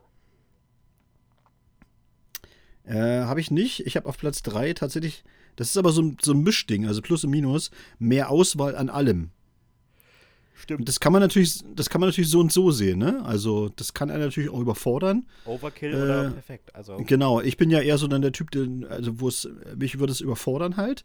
Aber ich kann verstehen, dass Leute das äh, gut finden oder als Vorteil erachten, dass sie viel mehr Auswahl an allen möglichen haben. Also sagen wir mal ganz banale Dinge wie Schulen, Ärzte, äh, Einkaufsmöglichkeiten und so weiter. Also alles, was Ja, ja. dazugehört. Ja, das äh, ist mein Platz 2 ein bisschen eingegriffen, habe ich einfach die grundsätzliche ärztliche Versorgung, sei Ja, es Krankenhäuser oder ähm, Hausärzte. Vor allem Hausärzte auf dem, Land, auf dem Land schwierig und Krankenhäuser. Puh, es gibt so Orte, wo du Ganz- rumkippst und dann kommt erstmal 40 Minuten niemand. Ja. Ich habe auf Platz 2 sowas ähnliches, was du auf Platz 3 hattest. Und zwar die Anonymität. Ja, passt perfekt. Also Privatsphäre, äh, du kannst einfach Genau. in, in der Hochsiedlung, wenn du einen erschießt, ne? Fällt nicht auf. Ja. Fällt nicht auf. So, mein Platz 1, Dominik, ist mir tatsächlich in der Stadt, ähm, ja, kommt mir zumindest besser vor, ist Humor. Ah, okay. Ist viel schneller oder häufig äh, schneller, äh, we äh, wechselt häufiger, ist äh, breiter aufgestellt als auf dem Dorf, wo er dann doch häufig eher einfacher gehalten ist. Okay. Interessant. Interessant. Platz 1 ist bei mir äh, der Vorteil einer Stadt gegenüber dem Dorf, der Schlachter ist nicht auch der Zahnarzt. Und der Onkel. ja, das finde ich gut. Familiäre Ja. Ungebundenheit, äh, genau, ist einfach, ne? Man ist dann doch nicht so nah dran. Ja. äh, so, äh, was haben wir? Äh, Landvorteile, du fängst an. Ja, Vorteile des Dorfes. Auf Platz 5 habe ich äh, immer einen Parkplatz vor der Tür. Oh, das habe ich auch. Kurze Wege Siehste? zum Parken. Ja, das ist ja auch einfach, ne? Ist einfach so. Absolut. Äh, auf Platz 4 habe ich die eigene Gesetzgebung. Ja. Auf dem, Dorf herrscht, auf dem Dorf herrscht einfach eine eigene Gesetzgebung. Also wer schon mal auf dem Dorf gewohnt hat oder sich da wirklich, also auf so einem richtigen Dorf meine ich, der weiß halt, äh, dass es, es gibt zwar, es gibt zwar das BGB, gilt da aber nicht, Ja. sondern da herrschen, Ja. da herrschen eigene Regeln. Nachtruhe ist da ein ganz dehnbarer Begriff. So sieht es ziemlich aus. Ja.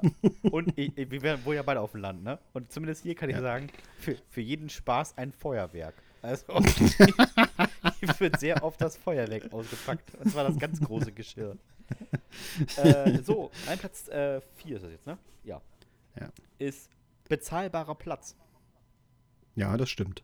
Also Definitiv. das, was du auf dem Land bekommst, kannst du dir in der Stadt meistens nicht mal als Einzimmerwohnung leisten. Die kriegst du auf dem Land ein Haus für. Ja.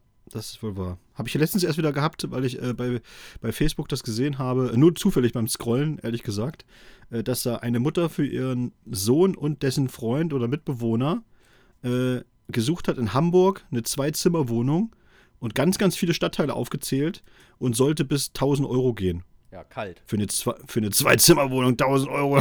Boah, Alter, was ist mit euch los, ey? Ja. Das ist fun. Ja, das ist, äh, das ist sportlich. Mhm. Das ist auf jeden Fall ein Vorteil, ja. Ich habe auf Platz 3 äh, der Zusammenhalt. Und zwar, weil man darauf angewiesen ist. Ja. Das habe ich so. Also, ne, es ist, ist so ein, ist so ein, ist so ein, ist ja natürlich auch so ein, ein zweischneidiges Schwert natürlich auch, ne? Aber ich glaube, die Leute, die, die müssen halt zusammenhalten, weil ganz viele Sachen halt einfach anders gar nicht funktionieren würden auf dem Dorf. Ja. Weil eben dann auch infrastrukturell manchmal einfach so wichtige Dinge einfach fehlen. Ja. Ja. Das habe ich sie ziemlich ähnlich formuliert, Dominik. Bei mir ist es die Nähe und die Ferne der Nachbarn. Ja, genau. Also ich glaube, das es ist ist, auf dem äh, Dorf viel ähnlich, einfacher, ne? deinen Nachbarn um Hilfe zu fragen und ihm aus Ja. dem Weg zu gehen. Genau. Das ist halt, wie gesagt, das zweischneidige, habe ich auch gesagt, das zweischneidige Schwert, ne? Also du, du brauchst einander, aber du hast eben auch den Platz, äh, um das mal, na, um mal dir aus dem Weg zu gehen. Ja, genau. Ich habe auf Platz zwei äh, mal ganz allgemein formuliert, es gibt einfach mehr Grün und mehr Natur. Ja, da könnte ich meins ein bisschen anknüpfen. Und äh, meins ist so, das könnte fast schon romantisch sein, Dominik. Mein Platz Mhm. zwei ist ein Sternenhimmel. Mm, Also ich sag da dir, kommt ne? er durch. Wenn man so. Da kommt er durch, der kleine ja, Romantiker, ich weißt du? sagen, Dominik, ich bin so oft, so oft von Slams nach Hause gefahren. Und auch wenn Ja. ich aus Helmstedt nach Lesebühne oder sowas nach Hause gefahren bin, dann war es ja schon so zwei, halb drei. Und dann bist du um halb drei, steigst du aus dem Auto, alle Laternen sind aus, du guckst nach oben, alter Falter, was du da siehst. Wenn ich in, Ja. in Bremen-Teneva um drei Uhr nachts rausgegangen bin und hab nach oben geguckt, dann stand da irgendein Heini im, im Unterhemd auf dem Balkon und hat geraucht. So, also, da hast du gar keinen Stern mehr gesehen. Oder vom Balkon gepisst einfach, weißt ja, du? wirklich. Weil ich sag, nachts um drei ist schon eh kein mehr. Komm, egal. Bevor ich nochmal reingehen muss. so, auf Platz 1 habe ich etwas, äh, was ich ein bisschen erklären muss. Ähm, und zwar weniger Sendekanäle als in der Stadt. Und mit Sendekanäle meine ich einfach, äh, ja, so Sinneseindrücke. Weißt du, was ich meine? Also dieses, äh, es ballert halt einfach weniger auf dich ein auf dem Dorf. In der Stadt habe ich immer das Gefühl so, das ist einfach so ein Overload für, für, für mein Gehirn. Ja, das stimmt. Es ist, es ist einfach von allem zu viel. So, und es, ich kann mich dann auf nichts mehr konzentrieren und das macht mich, also es stresst mich total, sagen wir mal so. Und ich kann halt verstehen, also wie gesagt, ich bin ja auch nicht, ich sage ja auch nicht, dass das immer alles, äh, ja, dass das, wie ich das so empfinde, dass das richtig ist oder, oder besser oder wie auch immer, so um Gottes Willen, gar nicht.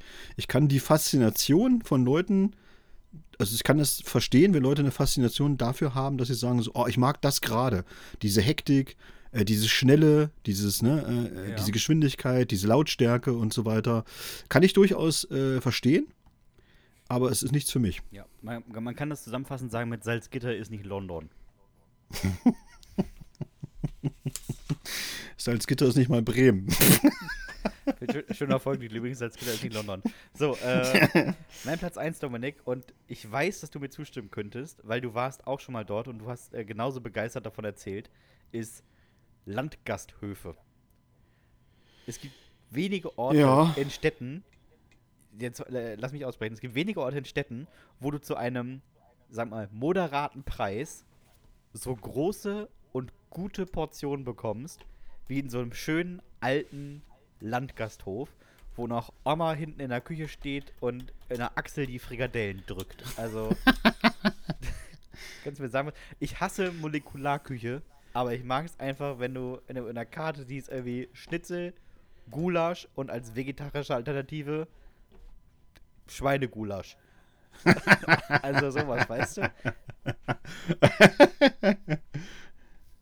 Ja, ich, äh, wir sind da ja, das weißt du ja auch, wir sind uns da ja sehr ähnlich und sagen auch immer so, beim Essen muss man auch nicht, man muss aus Essen auch nicht eine Raketenwissenschaft machen, um es mal deutlich zu sagen. Ne? Also es gibt natürlich, und äh, da bin ich ja auch, sind wir beide auch völlig einer Meinung, es gibt natürlich auch immer gutes Essen und, und äh, ja, Essen, das so lieblos hingerotzt wird und einfach Fastfood-Scheiße ist oder sowas und so, ja, also gar keine Frage. Ja. Aber wenn man manchmal in einer Großstadt ist, hat man schon das Gefühl so, okay, Leute, ihr, das ist jetzt ein bisschen zu doll drüber. Also, so, es ist so, so ein Erdbeergitternetz machen über den, über den Wildkrautsalat, wo ich denke so, ja, ist okay, kann man machen, aber ist, jetzt, ist aber auch jetzt mal wirklich vielleicht ein kleines bisschen drüber so, ja, für 37,50. da denke ich mir übrigens auch häufig, na ja, wir haben hier den, den Burger mit dem Wildkrautsalat und dann haben wir noch hier den Rucola draufgepackt und das draufgepackt und dachte ich, war Eisbergsalat alle? Also, warum, das hat doch seit 50 Jahren funktioniert. Warum verschlechtert ja. ihr das? Ja, das ist so. Also beim Essen, ja. Ja, naja, Dominik. Ja. Äh, schöne Top 5 übrigens. Ähm, ja, auf jeden Fall, Anja. Vielen, vielen Dank. Und sehr, ähm, sehr jetzt cool. bleibt mir eine Frage, Dominik. Haben wir eigentlich Post bekommen? Ja, die Frage ist ja, machen wir nochmal Horror-Dates? Ja, komm, was, was soll der Geiz? Jetzt ist es eh egal, ne? Jetzt ist es jetzt egal. Ist schon, die Folge ist, ist eh schon die Leute haben bei Minute 30 abgeschaltet und äh, jetzt können ja. wir auch einfach machen, was wir wollen. Jetzt wir können wir mal wieder Jetzt kommen wir wieder, was wir machen wollen, genau. Und, Dann fange ich einfach mal. Das ist ein Umsonstangebot. Also. ich fange einfach mal an. Und zwar, äh, wir haben letzte Woche mit Thomas aufgehört und wir starten jetzt wieder mit einem Thomas. Ich hoffe, es ist ein anderer Thomas. Ja. Also ich hoffe, es ist für Thomas. Ich hoffe, es ist für Thomas, dass du ein anderer Thomas bist. sonst ist dein Dating äh, echt scheiße. Sonst, sonst hast du irgendwie, sonst hast du echt wirklich gerade keine gute Phase im Leben. Es war irgendwann Mitte, Ende der 90er. Das Internet war wirklich noch Neuland für uns und sich im Internet auf Chatportalen herumzutreiben war gerade der ganz heiße Scheiß. Irgendwie bin ich dann mit einer jungen Dame ins Plaudern gekommen. Am Anfang war sie etwas verstockt, wurde dann aber immer redseliger. Sie erzählte von ihrer Arbeit, ich von meiner, sie sagte, sie betreibe Judo, ich schrieb, dass ich eher der Schachtyp bin. Dann lästerten wir ein bisschen über Männer- und Frauenstereotypen ab, wobei ich meinte, dass niemand etwas für sein Aussehen kann, aber man könne doch erwarten, dass ein Mensch sauber und gepflegt in die Öffentlichkeit tritt und einen maximal leicht angreift. Wir verabredeten uns für die darauffolgende Woche. Ich stand am Bahnhof, wie verabredet, mit schwarzer Hose und weißem Hemd und hatte eine Tulpe in der Hand. Sie sah mich, winkte, ich ging auf sie zu, wollte sie mit einem Arm umarmen, sie drehte sich blitzschnell, griff meinen Arm und schulterte mich über sich rüber. Ich knallte auf den harten Bahn Bahnsteig und merkte sofort, äh, ja, nee, äh, das war jetzt nicht gut. Ich zog das Date durch, wollte sie dann zum Abschied wieder umarmen, weil ich etwas schusselig bin, und aus Spaß schulterte sie mich nochmal über sich. Aber dieses Mal andersrum. Long story short, ich hatte auf beiden Seiten eine Schulter-Eckgelenkssprengung. Alter, hast du Chuck Norris getreten oder was? Oh, die frühe Kati Karrenbauer. Kann man ja, ja. noch sagen. Schön weiter aus dem Frauenknast gekrochen. weiter aus dem Frauenknast gedatet. Oh je. Oh, ist das herrlich. Ah. Katharina hat meine Frage, das, ja. meine Frage dazu, Thomas, ne, ob, äh, ob die Tulpe überlebt hat. Das hätte mich noch interessiert. Wichtige aber Frage, hat er leider nicht geschrieben. Ja, Katharina hat mir geschrieben. Ein Typ wollte unbedingt mit mir in ein Restaurant. Er bestellte sich was zu essen und ich nahm nur einen Drink. Im Gespräch kamen viele Ungereimtheiten auf. Als wir bezahlten, sagte er, dass wir getrennt zahlen würden. Ich legte meinen Geldbetrag plus Trinkgeld, der Kellner war wirklich sehr zuvorkommend gewesen, auf den Tisch. Der Typ legte ebenfalls Geld auf den Tisch und steckte sich mein Trinkgeld ein. Ich fragte, was das soll. Er sagte, dass er mich so unspektakulär fand, dass er sich nur gegen Geld mit mir trifft. Dann zog er mit meinen 4 Euro von dann. Alter Summer. Das gibt's doch gar nicht. Unfassbar. Was ist denn das für ein. Was ist das für ein Arsch? Oh nee. Da muss man sich ja schon wieder ein bisschen schämen. Also. Ein bisschen für seine Geschlechtsgenossen. Nächste kommt von Damian. Wir waren bei ihr und sie hatte sich vorher immer selbst als freaky bezeichnet. Bis dahin fand ich das einfach ein bisschen komisch, konnte aber damit leben. Ich fragte, ob ich etwas zu trinken haben könne. Ein Glas Wasser oder so. Und sie meinte, sie hätte mir einen Saft vorbereitet. Ich stutzte, weil was heißt vorbereitet? Ich nahm einen Schluck und es war klar, das war kein Apfelsaft, das war Urin. Keine Ahnung, was genau das sollte und was Freaky in dem Zusammenhang heißt, aber ich war weg. was zur Hölle? Sie hat erstmal so eine Eigen Eigenurintherapie mit ihm durchgezogen. Ja, aber nicht mit seinem Urin. nee, mit, mit ihrem einfach mal. Man kann nur hoffen, dass Guck es mal. ihrer ist. So, weißt du, so, guck mal, schmeckt der, auch- schmeckt, der, auch- schmeckt der dir auch so komisch? Eklig, wa? Bitter. Ganz, Mache ich jeden Morgen. Finde ich auch total eklig. Hast du auch das Gefühl, ich habe Nierensteine? So, Ah, Natascha. Ich kam bei ihm an und hörte es in der Küche schon brutzeln. Ich habe mich gefragt, was das war, aber da stand tatsächlich seine Mutter und bereitete uns das Essen zu. Und noch schlimmer, der Tisch war gedeckt für drei Personen. Sie saß dann das komplette Essen unseres Dates mit am Tisch und aß mit uns. Im Anschluss wechselten wir aufs Sofa, weil wir einen Film gucken wollten.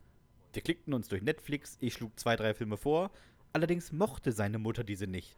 Ende vom Lied, wir guckten den Film, den sie mochte. Wir sind nicht zusammengekommen. Ich denke aber, er lebt bis heute glücklich und zufrieden mit seiner Mama. Alter, Norman Bates. Es war Norman Bates. Hundertprozentig. Die Mutter saß am Tisch beim ersten Date. Oh, ist das herrlich. Oh, schön. So, Ja, jetzt viel Spaß. Mareike. Wir landeten im Bett. Ja, shame on me. Und er nannte mich die ganze Zeit Vanessa. Ich heiße ja aber nicht Vanessa. Und er sagte, das wäre seine Ex, die noch in seinem Kopf ist. Ich sagte, er soll das mal lassen. Und er schlug eine Umtaufung vor. Ich wollte wissen, was das sein soll. Da zog er ihn raus und kam in meinem Gesicht und sagte, ich taufe dich auf den Namen Vanessa. Gott, oh Gott. Ich war schneller angezogen, als man Vanessa sagen kann. Oh, oh nein. Warum habe ich das vorgelesen? Warum hast du das nicht vorgelesen? Du hast es extra gemacht. Du hast mich extra anfangen lassen, gib's zu. Du hast einfach angefangen. Oh, ist das schlimm. Oh, ist das schlimm. Oh nee. Oh, das tut richtig weh. Das tut richtig weh beim Lesen. Oh, oh. Mach schnell weiter. Schnell, schnell, schnell. Ja. Ich will alles vergessen. Ich will's vergessen. Ah, die, wir nennen die Folge von der, die Umtaufung. Nicole. Ich bin von Beruf Wedding Plannerin und er hat mich angeschrieben, weil er mich so attraktiv fände und bla und ein Kompliment hier, Schmeicheleien dort. Ich habe es irgendwie gemocht und habe mich mit ihm getroffen. Er hat halt super viel über meinen Job gefragt, worauf es da ankäme, was ich beachten würde, Tipps und Tricks. Und ich dachte, er wäre halt höflich interessiert. Das war er aber gar nicht. In seiner Tasche war sein Handy. Angerufen wurde seine Verlobte und die schrieb mit, was ich erzählte. Sie wollte einfach die Beratung kostenlos haben. Woher ich das weiß? Er hat's mir zum Abschied erzählt. Oh, ganz schlimmer Move. Ja, wirklich. Das ist ja wie, die, wie dieser Typ, der alles für Französisch. Ja. Ah. Komm, Dominik, damit du einen schönen Abschluss hast, lies noch Christian und dann äh, machen wir die Jugendsünden. Na gut. Christian, wir waren schon ein paar Mal ausgegangen und hatten die Nacht miteinander verbracht. Für alles, was passierte, konnte sie nichts, aber es war halt für mich der Horror. Nachts wurde ich wach, weil sie mitten im Raum stand. Ich fragte, was sie da macht, und sie sagte, der Enzian blüht. Ich, was? Dann rannte sie aus meinem Schlafzimmer in den Flur und schrie einmal laut, kam zurück und sagte, da sind sie! Ich hatte mega Schiss und nichts an. Krabbelte mal an meiner Nachttischlampe und es wurde hell. Sie hielt sich die Hand vor die Augen und verschwand in den Flur. Ich griff mir eine Hose und folgte ihr. Sie stand jetzt im Wohnzimmer auf meiner Couch und lachte komisch. Ich war kurz davor, ein Kruzifix zu besorgen. Dann kam sie auf mich zu und lachte einfach nur. Ich hatte Panik und ging ins Bad, wo ich mich einschloss. Gute Idee. Wirklich gute Idee. 45 Minuten fuhrwerkte sie in meiner Wohnung rum. Ich hörte Töpfe knallen, Schubladen auf und zugehen, die Haustür öffnete sich, sie betätigte den Summer für die Tür, sie rannte den Flur entlang und ich meine Rennen. Usain Bolt rennen. Sie, so lang ist der Flur nicht mal. Dann knallte sie gegen die Wände. Es kratzte an der Badtür. Ich saß auf dem Klo und hatte Schiss und hörte nur, ich warte im Bett auf dich. Ich war drei Stunden im Bad. Als ich rauskam, war die Wohnung ein Schlachtfeld. Sie lag seelenruhig im Bett. Sie war Schlafwandlerin. Wir sind kein Paar geworden. Oh, ist das auch- gruselig. Ich hätte auch Oh, ist das gruselig. Ja, ist das gruselig. So, da kann, da kann ich auch überhaupt nicht mit umgehen. Wenn, wenn einer so ganz komisch wird, so, weißt du? So, so völlig Psycho macht. So, und das, das ist ja, ich muss ja mal sagen, die, die, die Urangst bei Horrorfilmen ist jetzt gar nicht, wenn da irgendwelche Monster kommen oder so. Für mich war immer das Schlimmste, wenn, äh, wenn sie gezeigt haben, so, also so einen langen Flur oder so eine Treppe und dann stand oben einfach nur so ein fahl, so ein ganz fahles Kind. So ein, so ein Mädchen, so mit ganz fahlem weißen Gesicht und so einem weißen Kleid an. Ja. Und die Augen so, weißt du, so weit aufgerissen und dann immer nur so, so, hallo, hallo. da denke ich mal so, Da oh habe nee. ich auch richtig Angst Dann- vor, dass ich irgendwann ein Kind habe, weißt du, eine Tochter habe. Dann wachst du Ja. auf und dann steht sie in der Tür und sagt irgendwie so, sie haben gesagt, ich soll Bescheid sagen. Wer sie? Dann zeigt sie einfach in die Luft und sagt, sie und läuft weg. Und denkst, ah. Ab, wie, wie groß darfst du maximal für die Babyklappe sein? Wirklich. Das stimmt. Naja, Dominik, ähm, ich brauche nicht fragen, ob wir Post bekommen haben, denn wir haben Post bekommen und ich würde sagen, Das ich stimmt. diesmal einfach an. Und die erste kommt von äh, Tillmann, äh, Till, und sie heißt Spülmaschine zu verkaufen, unbenutzt. Also ist jetzt vielleicht keine klassische Jugendsünde, aber vielleicht war ich einfach komisch. Ich war eigentlich sehr sparsam nach dem Studium. Nur für eins habe ich sehr viel Geld ausgegeben. Für Frischhaltefolie. Und warum? Na ganz einfach. Ich habe nie Bock gehabt, mein Geschirr zu spülen und schon gar nicht die Spülmaschine ein- und auszuräumen. Also habe ich vor jeder Mahlzeit, also vor wirklich jeder Mahlzeit, mein Geschirr in Frischhaltefolie eingewickelt, damit ich diese nach dem Essen einfach abziehen kann und der Teller zurück in den Schrank kommen konnte. damit ich mir auch Aber muss man muss mal sagen, auch mal eine kreative Idee. Also das Wirklich. war wirklich, ne? Damit ich mir auch komplett den Fußabdruck zerstöre. Ich hatte sogar ein tausender Pack an Plastikgabeln, Löffel und Messer. Ja, Getrunken das ist schon konsequent. habe ich nur Wasser. Und da das ja klar war, habe ich das Glas auch nie abgewaschen. Nur mal zwischendurch ausgespült. Kompliziert war es, wenn ich Suppe gegessen habe. Die habe ich gekocht und dann musste ich immer warten, bis sie abgekühlt war, damit mir die Folie nicht schmilzt. Töpfe und Pfannen habe ich immer direkt sauber gemacht. Also, ich habe sehr lange Wasser laufen lassen, bis es irgendwann ganz klar war. Das war für mich sauber genug. Ich glaube, so wirklich sauber war das dann nie. Aufgehört habe ich tatsächlich mit dem ersten Date meiner heutigen Frau. Wobei ich es immer noch genauso mache, wenn sie mal auf Dienstreise ist. Ja, ich bin halt ein Fuchs. Alter, ey Till, was ist los mit dir?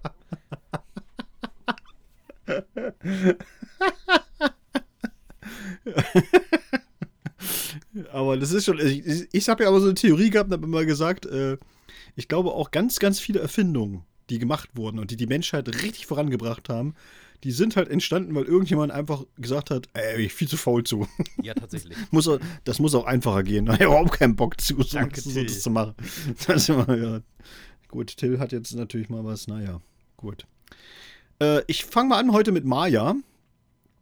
Und Maya hat uns eine sehr schöne Jugendsünde geschickt, wo man mal wieder sieht, Vater ist nicht gleich Vater. Sie heißt, es wird zurückgetrillert. In unserem Garten stand meine gesamte Kindheit eine Eiche. Ein toller Baum, wie ich damals fand. Groß und breit, ausladende Äste, ein Kletterplatz für mich. Leider verstand ich damals nicht, warum mein Vater den unbedingt fällen wollte. Ich konnte doch schon so cool von meinem Fenster im Dachgeschoss über das Dach in den Baum klettern. Ich denke, es lag daran. Obwohl ich meinem Vater tausende Male sagte, dass ich diesen Baum liebte, wollte er nicht auf mich hören und hat einen Termin festgemacht, an dem er ihn fällen wollte. Ein Samstagmorgen im April. Ich weiß es noch, als wäre es gestern gewesen. Außerdem bescheinigen mir mehrere Röntgenbilder das exakte Datum. mein Vater war früh wach, ölte die Kettensäge und ich, ich begann meinen Protest. Mit der Warnweste aus seinem Auto und einer Trillerpfeife im Mund kletterte ich von meinem Fenster in den Baum und trillerte Protest. Mein Vater ermahnte mich mehrfach, aus dem Baum zu kommen. Ich trillerte zurück. Mein Vater erinnerte mich an unseren Wohnort. Ich blickte aus der Baumkrone in die unendlich wirkenden Weiten des ländlichen Wohnraums. Am Horizont fuhr nicht mal mehr ein Bus. Es gab keine direkten Nachbarn. Niemand hörte uns. Ich trillerte. Mein Vater hatte die Faxen dicke, setzte die mit der Kettensäge an und begann den Baum zu fällen. Ich saß im Baum und trillerte. Er setzte die Kettensäge an die andere Seite, ich saß im Baum und trillerte. Es knackte, ich trillerte. Es kippte, ich trillerte. Der Baum fiel, ich trillerte. Ich hatte Glück, dass ich trotz der noch vorhandenen Höhe keine schwerwiegende Verletzung davon trug. Naja, also, wenn man davon absieht, dass ich mir insgesamt 21 Knochen gebrochen habe. Alter. Im Krankenhaus haben wir erzählt, ich wäre von einem Auto beim Spielen angefahren worden. Man hat mir zwar geglaubt, aber ich denke, so ein bisschen war es auch ob der Verzweiflung der Ärzte. Mein Frühjahr war dann übrigens sehr entspannt. Ich habe viel rumgelegen in meinem Gips. Oh, 21 Knochen, Dominik. Ist das bitter? Hart. Das, das ist wirklich hart. Hui. So. Wer aber meint, das war hart, der hat Dominik noch nicht kennengelernt. Dein Namensvetter. Ja. Und wir haben es genannt Vorbereitung auf was? Moin. Ich war als Jugendlicher davon überzeugt, dass man irgendwann in der Zeit reisen kann. Mein Kumpel war das auch. Wir hatten uns vorgenommen, in die Vergangenheit zu reisen und da ordentlich Asche zu machen. Mit Dingen, die es heute gibt. Voll die Cracks also. Wir wussten aber, dass es, die, dass es das Gefahr birgt. Also stell dir mal vor, du gehst in eine Zeitmaschine, reist ins Mittelalter und drückst einem Häuptling da eine Aspirin in den Kopf. Da weißt du natürlich, dass du Hexer bist und dann wirst du gekillt. Oder gefoltert. Oder schlimmer. Da war natürlich klar, dass wir vorbereitet sein mussten. Und Vorbereitung sah so aus, dass wir guckten, was da so gemacht wurde. Zum Beispiel die Streckbank. Aber jetzt hatten wir halt keine Streckbank. Wir machten uns also etwas ähnliches. Mein Kumpel, der hat das sich ausgedacht. In der Scheune, am Balken hinten ein dickes Tau, das band er mir dann an die Unterarme und ganz oft dran geschlungen halt. Und dann hat er mir auch ein Tau an die Beine gebunden und das andere Ende dann halt an die Anhängerkupplung vom Golf. Ja, und dann ist er eingestiegen und dann ist er langsam losgefahren. Oh, Alter, Alter. Was ist denn los mit euch? Das war wild. Also ich hänge erst so schlapp runter, dann zog's an, dann hing ich so im 45-Grad-Winkel quer, dann rollte er weiter, dann tat's kurz weh und dann hatte ich mir beide Arme ausgekugelt. Oh, das bitter. So würde sich wohl Streckbank anfühlen. Er hat dann wieder zurückgesetzt und hat gefragt, ob ich runter will. Also wir hätten echt nicht kiffen sollen damals. Ich dann runter, meine Arme bekam ich erst vor Schmerz gar nicht runter, ging dann aber. Und er meinte dann, ich soll mal niemandem was sagen. Sein Vater will nicht, dass er mit dem Golf fährt. Ja, kam dann aber doch recht schnell raus. Haben wir wohl nicht so gut verschleiert, das Ganze. Ich würde jetzt insgesamt niemandem empfehlen, das nachzumachen. Alter, Dominik, ey. Dominik, also mal von Dominik zu Dominik habe ich da mal eine Frage. Und mich würde mal interessieren, ja? Also bei der Vorbereitung, ihr habt ja dann gesagt, okay, wenn ihr da so eine Aspirin den im Kopf haut und so, ne? Aber man hätte ja auch, auch klar auch mal auf die Idee kommen können, dass man dann einfach eben Dinge mitnimmt, die das nicht, also die nicht irgendwie komisch ankommen, so, sondern die Leute begeistern, ja, wo man nicht gleich irgendwie als Hexer dargestellt wird. Aber dass man auf die Idee kommt zu sagen, so, nee, wir nehmen auf jeden Fall die Aspirin. Und dann überlegen wir uns mal, was, dann, was uns dann äh, passieren würde. Ja, Wenn- aber Dominik, das ist auch. Jemand, der Das sich ist zur Vorbereitung streckt, bis er sich die Arme auskugelt, denkt nicht so Das- weit, dass er nicht die Aspirin nimmt. Das ist wirklich auch mal absolut eine Logik, die mir einfach nicht in den Kopf gehen will. Tut mir leid. So, kommen wir doch mal zu einer sehr sportlichen Jugendsünde. Und sportlich ist hier äh, wirklich im, im wahrsten Sinne des Wortes. So. Heiko. Heiko, du bist jetzt schon, äh, bist jetzt schon mein Kumpel, ehrlich. Ich finde es so, so lustig. Äh, und wir haben sie genannt, oder du hast sie genannt, Eiweißspender.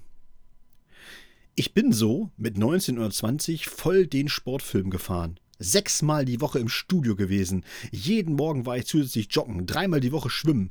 Habe privat dazu noch Massagen gezahlt, weil mir immer alles wehtat. Und war regelmäßig in der Sauna, weil ich meine Muskeln entspannen musste. Mein Orthopäde hat irgendwann zu mir gesagt, Sport an sich wäre ja schon gut, aber das alles noch neben meinem Fußballtraining zu machen, na, das wäre dann wohl doch etwas viel. Ich hingegen wollte einfach eine Maschine werden und haben mir in der Zeit auch super viel Eiweiß reingeknallt. Ich habe in einer Woche im Schnitt einen kleinen Eimer weggesoffen. Klar, dreimal am Tag einen halben Liter Eiweißshake und dann die Verbrennung, die ich hatte, da musste auch eiweißreiche Ernährung her. Hähnchen, Brokkoli und Reis. Jeden Tag. Morgens ein Frühstück dazu Eiweißbrot. Mittags und abends halt Hähnchen, Brokkoli und Reis. Sieben Tage die Woche. Zwischendrin habe ich dann immer vier bis fünf Eiweißriegel gefuttert. Alter Walter, was hast du denn zu dir genommen, ey? Jetzt kommt aber das Beste. Irgendwann meinte ein Kumpel zu mir, Maronen. Ja, die wären so ein Geheimtipp. Die wären nämlich eine super Eiweißquelle und sehr gut verträglich. Naja, und gut verträglich, das habe ich damals gesucht. Ich hatte mittlerweile eine Verdauung wie ein Elch. Ich bin also in den Wald und hab Kastanien gesammelt. Und weil mir die nicht reichten und ich dachte, äh, ja, was für Eichhörnchen gut ist, das kann ja für Menschen nicht schlecht sein, habe ich auch noch Eicheln mitgenommen. Die gesammelten Früchte habe ich dann zu Hause geknackt und geschält und mir dann zu Hause leicht vorgekocht und dann in der Pfanne mit ordentlich Gewürzen angebraten. Gegessen habe ich die dann mit ordentlich scharfer Soße, weil die sowas von widerlich, widerlich geschmeckt haben. Hab gar nicht verstehen können, warum Leute sich das auf Jahrmärkten immer holen. Kurz darauf hatte ich dann Magenkrämpfe und hab mir einen Rettungswagen gerufen. Scheinbar sind Maronen, also Esskastanien, was ganz anderes als die braunen Dinger, die bei uns hier von den Bäumen fallen und in Kindergärten zu Tieren verarbeitet werden. Man sprach sogar von leicht giftig.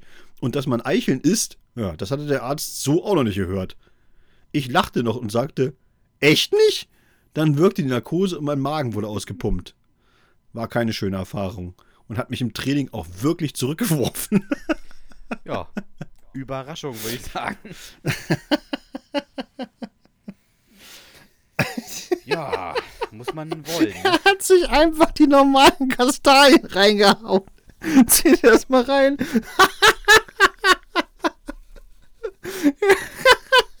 Wie so ein Wildschwein. Großartig. ja. Ja, Ich glaube auch so, wenn, du- wenn du so, wenn du so Notarzt bist, ich glaube, da kannst du auch 26 Bücher schreiben, was, dann, was, da, was die Leute dir dafür alles für Geschichten auftischen. Das muss auch wirklich großartig sein. ja. Schön so eine Rostkastanie, habe ich übrigens mal gegoogelt, ne? Die sind tatsächlich einfach giftig. Ja. Kann ich mir schon vorstellen. Ja. Oh, Lecker. herrlich. Ah, naja, aber äh, die, die Verdauung läuft dann zumindest. Wenn ihr mal eine Ja, Jugendsünde habt, dann könnt ihr uns die gerne schicken an hüftgoldpodcast.gmx.de. Genau, und wir würden uns sehr freuen, wenn ihr uns noch weitere Horror-Dates schreibt. Ihr, ihr seht ja, ihr seid damit nicht alleine, auf keinen Fall. Es gibt so, es gibt so, es gibt unfassbar viele Idioten auf dieser Welt. Ja, also wenn ihr auch so jemandem begegnet seid, ob männlich, weiblich oder divers, schreibt uns das einfach. Äh, wir freuen uns da wirklich drüber. Wir lesen sie vor und äh, amüsieren uns mit euch zusammen dann hoffentlich. Und ihr wisst ja, so eine verarbeitete Erinnerung ist manchmal auch dann auch ganz heilsam, ne? Ja. Wenn man es wenn man's, wenn man's dann hinter sich hat. So, Dominik, äh, es ist schon, wir sind fast live. Es ist äh, knapp 23 Uhr. Und Ja. ähm, schauen wir mal, ob diese Folge pünktlich kommt. Ich hoffe doch, ich hoffe doch. Wenn euch diese Folge gefallen hat, dann abonniert uns gerne bei Spotify, Apple Podcast, dieser Podimo und Amazon Music. Da gibt es uns nur noch.